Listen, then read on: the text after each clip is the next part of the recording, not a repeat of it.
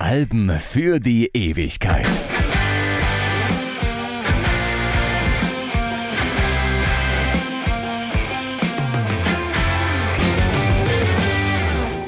Hallo, ich bin Stefan Kleiber. Es sollten Flugzeuge abstürzen, Kernkraftwerke versagen, das globale Finanzsystem zusammenbrechen. Passiert ist nichts davon. Als die Jahr 2000 Katastrophe nicht eintritt, macht sich zuerst Erleichterung breit. Und ja, danach auch ein wenig Enttäuschung. Wer hätte geahnt, dass die Industrie den Millennium-Bug, der in unzähligen Computersystemen lauert, tatsächlich weltweit in den Griff kriegen würde? There is no glory in prevention, ein Spruch, den wir 20 Jahre später im Kontext der Pandemie noch öfter hören werden. Und überhaupt, irgendwie hat man sich den Start in die 2000er Jahre spektakulärer vorgestellt. Aber so ist es halt. Das Leben geht einfach weiter. Auch kulturell steckt die Welt scheinbar in den 90ern fest. Hört dieselbe Musik, Weiterentwicklungen sind graduell, Musiker und Musikerinnen verweigern sich der Innovation, die das neue Zeitalter verdient. Natürlich ist das Ganze eine Illusion, Veränderungen dieser Größenordnung geschehen nie über Nacht. Aber dann ist da plötzlich doch diese Band, die das Erdbeben in der Popkultur auslösen wird. Zum wahren Beginn des dritten Jahrtausends, nämlich 2001, bringen The Strokes wie aus dem Nichts ein Album auf den Weg, das die gesamte gitarrenorientierte Musik auf den Kopf stellen wird. Is This It? Die meisten werden von dieser Entwicklung ziemlich kalt erwischt. Sie fragen sich, wer sind die Typen und was bilden die sich eigentlich ein?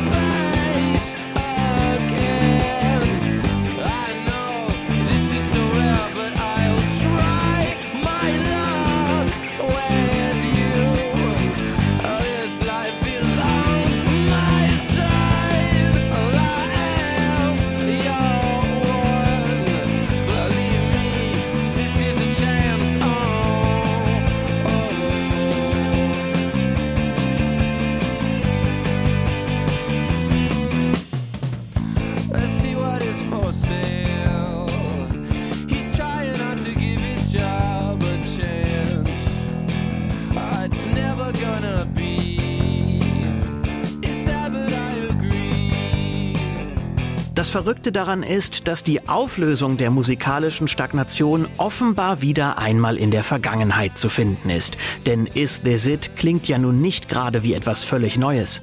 Das heißt nicht, dass The Strokes einfach nur alles aus früheren Zeiten kopieren. Die fünfköpfige US-Band hat viel Eigenständiges und was das ist, dazu kommen wir gleich noch.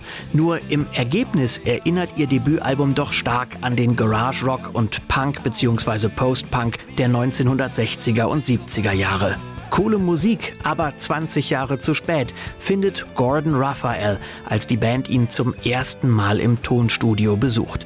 Kennengelernt hat er sie vor ein paar Tagen in der Luna Lounge, ein Club auf Manhattans Lower East Side. An diesem Abend im August 2000 spielen dort The Strokes und eine Band namens Come On. Letztere gefallen Raphael besser, aber sie rufen nicht zurück. Und da er schnelles Geld braucht, hat er The Strokes auch seine Karte gegeben. Als weitgehend weitgehend unbekannter Produzent kann man sich nicht immer aussuchen, mit wem man arbeitet. Man einigt sich auf eine schnelle und preiswerte Session. Beide Seiten sollen möglichst wenig Arbeit haben. Entsprechend ungeschliffen klingt der Mix. Was Raphael vielleicht nicht ahnt, es ist genau der Stil, der Frontmann Julian Casablancas vorschwebt. Der zählt unter anderem Lou Reed von The Velvet Underground und Jim Morrison von The Doors zu seinen Einflüssen. Die Aufnahmen wecken schließlich das Interesse des Indie-Labels Rough Trade. Anfang 2001, mit ihrer ersten Veröffentlichung überhaupt, präsentieren The Strokes der Welt ihren Retro-Sound. Die EP heißt nach dem titelgebenden ersten Song und nicht ganz unironisch The Modern Age. Alle drei Tracks werden später für das Album noch einmal neu aufgenommen, mit etwas anderem Aufbau und leicht veränderten Liedtexten.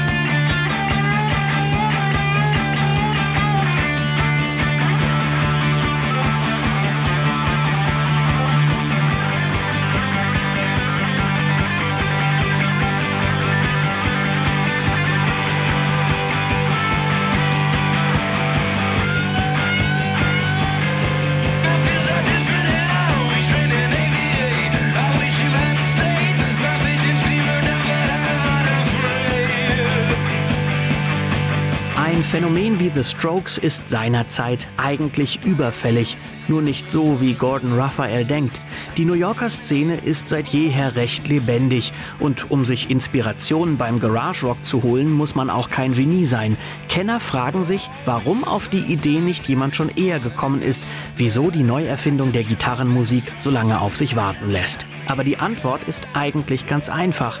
New York ist teuer und The Strokes haben reiche Eltern. Und damit wird das Ganze zu einer Sache der Wahrscheinlichkeit. Damals, zu Beginn der 60er Jahre, eifert ein Haufen Teenager den englischen Bands nach, die während der sogenannten British Invasion die Charts der USA erobern. Und dabei müssen in der Tat oft die Garage des Elternhauses und das Instrument aus dem Second-Hand-Shop reichen.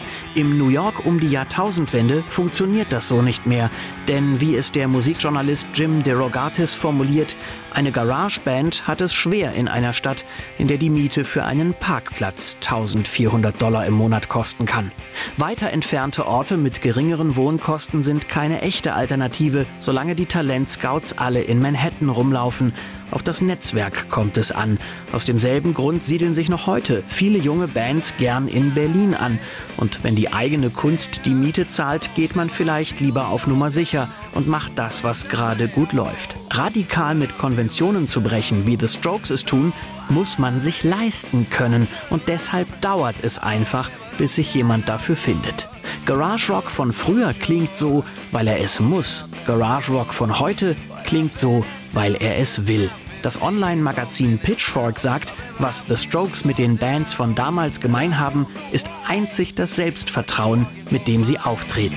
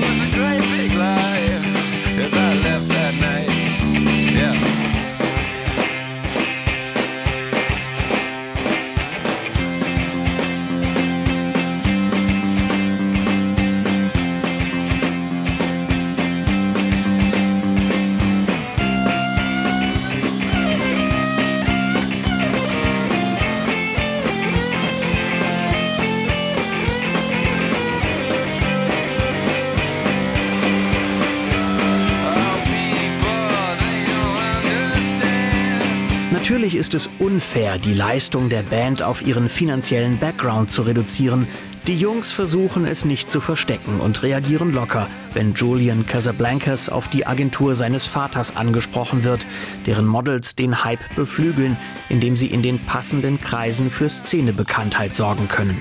Gitarrist Albert Hammond Jr. wiederum ist kein geringerer als der Sohn des berühmten Musikproduzenten und Singer-Songwriters Albert Hammond, was für die Band spricht, denn künstlerisches Talent ist somit reichlich vorhanden und ohne ihren zweiten Gitarristen hätte es wohl niemanden gegeben, der ihre musikalische Entwicklung in geordnete Bahnen lenkt. Unterm Strich bleibt, das Handgemachte auf Is This It ist kein Zufall und ganz besonders auch nicht den äußeren Umständen geschuldet, sondern Absicht. Rough Trade haben derweil andere Pläne und wollen erstmal, dass die Jungs mit einem richtigen Produzenten arbeiten, der auch schon mal Platten verkauft hat. Bei Gil Norton sind es Millionen, dank seiner Arbeit mit Pixies, Foo Fighters und Feeder. Nun soll er eine weitere EP mit drei Songs für The Strokes auf den Weg bringen. Denen gefällt aber das Ergebnis nicht, obwohl es menschlich ganz gut passt. Die Produktion ist ihnen zu aufgeräumt, zu selbstgefällig. Also klingelt bei Gordon Raphael das Telefon.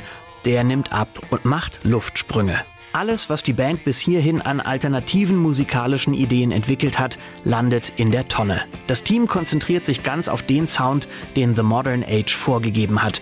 Und Raphael hat vielleicht nicht nur die passenden Ideen, sondern noch etwas anderes, das dringend benötigt wird.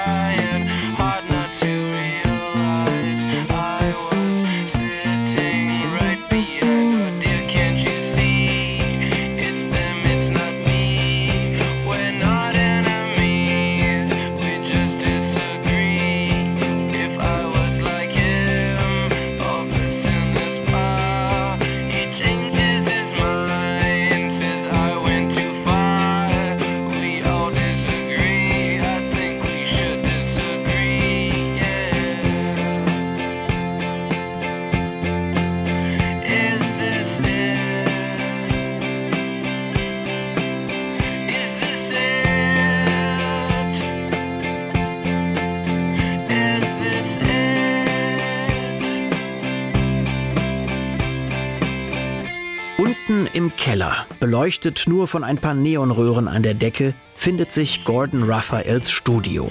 Er nennt es Transporterraum zu Ehren von Moses Schneider, der ihn mal besucht und beim Einrichten geholfen hat und dessen Studio in Berlin genauso heißt. Es wirkt alles ein bisschen provisorisch, aber es steht moderne Digitaltechnik dort, mit der man in kurzer Zeit viel erreichen kann. Nachdem klar wird, dass es statt einer EP ein ganzes Album werden soll, wird zuerst einmal viel Musik gehört. Casablancas und Hammond bringen Material ihrer großen Vorbilder mit. Tonalität und vor allem Energie der neuen Aufnahmen sollen sich daran orientieren. Die Arbeit an Is This It ist somit viel planvoller als noch bei der EP. Wenn Casablancas anmerkt, The Strokes sollen wie eine Band aus der Vergangenheit klingen, die in die Zukunft reist, um ihr Album zu machen, ist das doch eine ziemlich klare Ansage. Vor allem, weil allen klar ist, dass sie sich eben nicht wie eine 1 zu 1 Kopie von früher anhören dürfen. Mal ganz abgesehen davon, dass es die Studiotechnik nicht hergibt und es viel zu aufwendig wäre, ist es auch nicht das Ziel. Band und Produzent nehmen sich von den Referenzen, was sie gebrauchen können, holen sich zum Beispiel von den Ramones Inspiration dafür, wie sie die Mikrofone am Schlagzeug anordnen, beim Gesang landet oft bewusst schon der erste Versuch in der Auswahl. Alles soll so rau und direkt klingen wie ein Live-Konzert. Gitarrist Nick Valenzi erklärt es so: Es gibt keine Tricks oder Spielereien auf Is This It, mit dem das Album irgendwie gefälliger wirken könnte. Das geht, indem Raphael die Aufnahmen wenig bearbeitet und kaum mit Effekten verfremdet, mit einer Ausnahme. Bei einigen Titeln, wie hier besonders deutlich bei Hard to Explain, werden die einzelnen Stimmen nacheinander aufgenommen und dann das Schlagzeug so lange durch Effekte geschickt, bis es klingt wie ein Drumcomputer.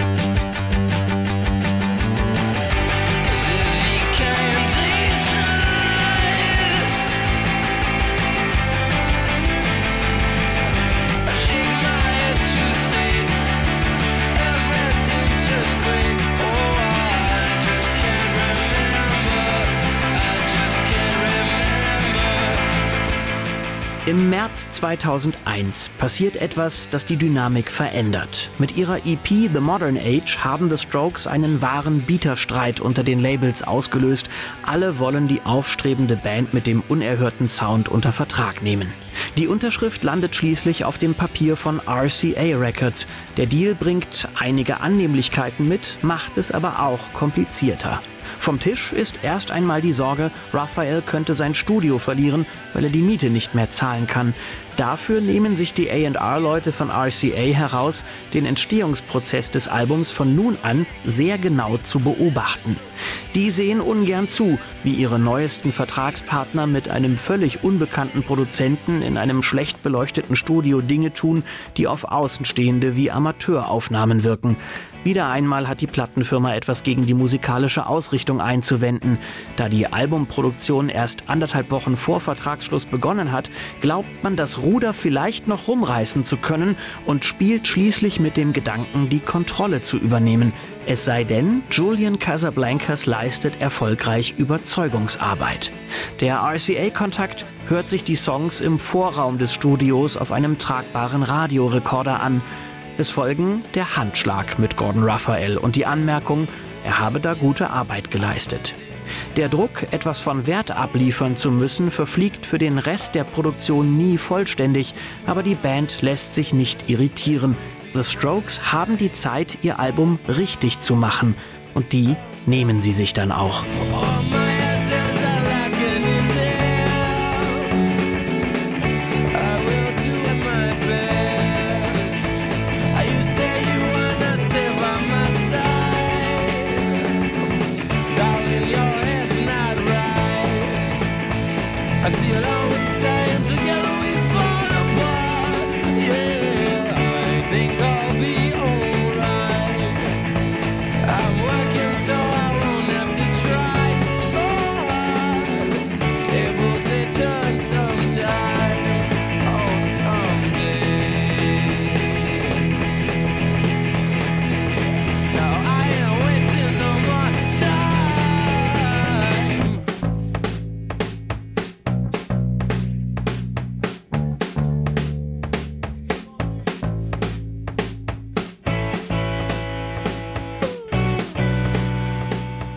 Ungewöhnlich ist, auf welche Weise die Veröffentlichung von Is This It koordiniert wird. Das eine Release-Datum gibt es nämlich nicht. Nachdem das Album fertig ist, gehen The Strokes auf Welttournee, um ihr Debüt zu bewerben. In verschiedenen Ländern erscheint Is This It immer ungefähr zeitgleich mit den Konzerten, die sie dort spielen. Zuerst landet es in Australien am 30. Juli in den Plattenläden. In Japan kommt das Album am 22. August in die Läden. Auf der Insel, wo es besonders hohe Wellen schlagen wird, am 27. August. Ihre Heimat USA ist als letztes dran. Dort steuern am 11. September 2001 islamistische Terroristen zwei Flugzeuge in die Zwillingstürme des World Trade Centers. Die Anschläge werden für eine lange Zeit das beherrschende Thema in den Nachrichten sein. Auf Is This It findet sich der Song New York City Cops, der sich ausnahmsweise nicht ausschließlich um die Belange junger urbaner Menschen dreht. In diesem Zusammenhang wirkt es plötzlich unpassend, sich über jene lustig zu machen, die sich um die Opfer von 9-11 kümmern und, oft selbst traumatisiert, Beispielloses leisten müssen. Der Plattenfirma gelingt es, die CD vom 25. September auf den 9. Oktober zu verschieben und den Song für die US-Ausgabe des Albums auszutauschen. Für die Vinylversion ist es dafür zu spät. Sie erscheint mit gleicher Titelliste wie überall sonst auf der Welt und damit auch mit New York City Cops am 11. September, exakt am Tag der Anschläge.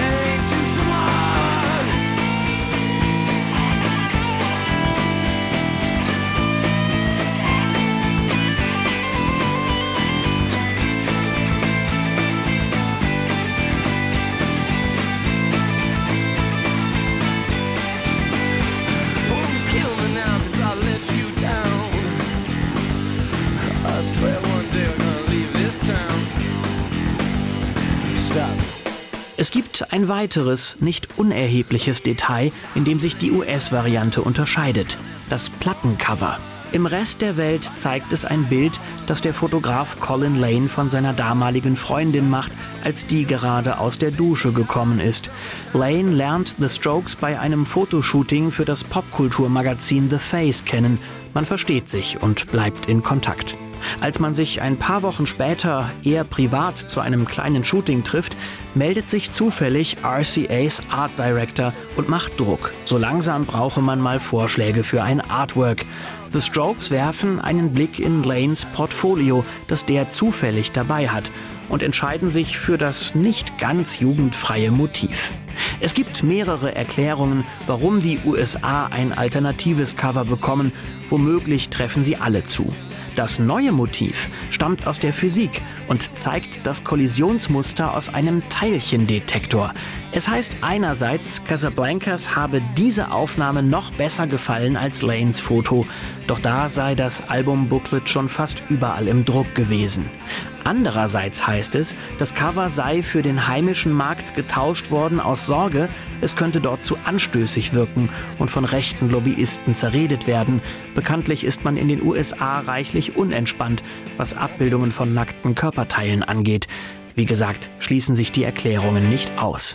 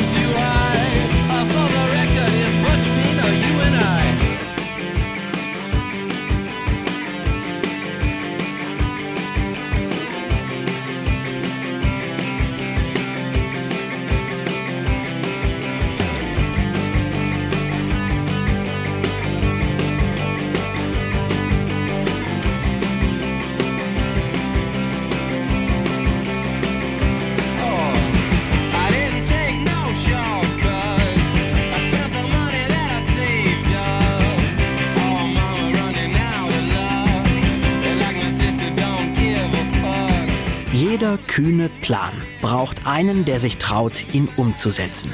The Strokes ergreifen die Gelegenheit.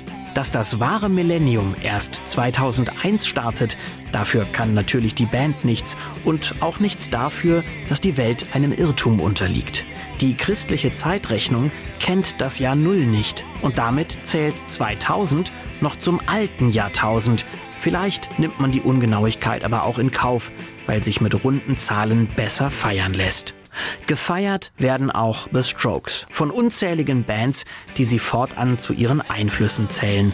Aus New York, LCD Sound System, The Yeah Yeah Yeahs, sogar Interpol, die es zu diesem Zeitpunkt längst gibt.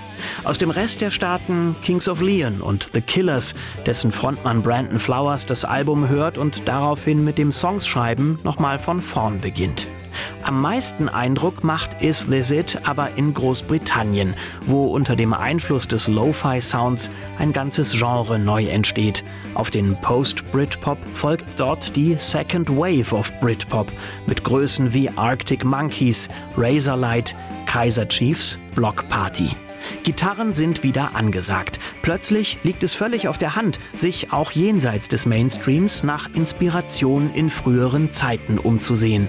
Manche sagen, letztlich hätten The Strokes jeden Retro-Trend, der ihnen nachfolgt, beeinflusst oder erst ermöglicht.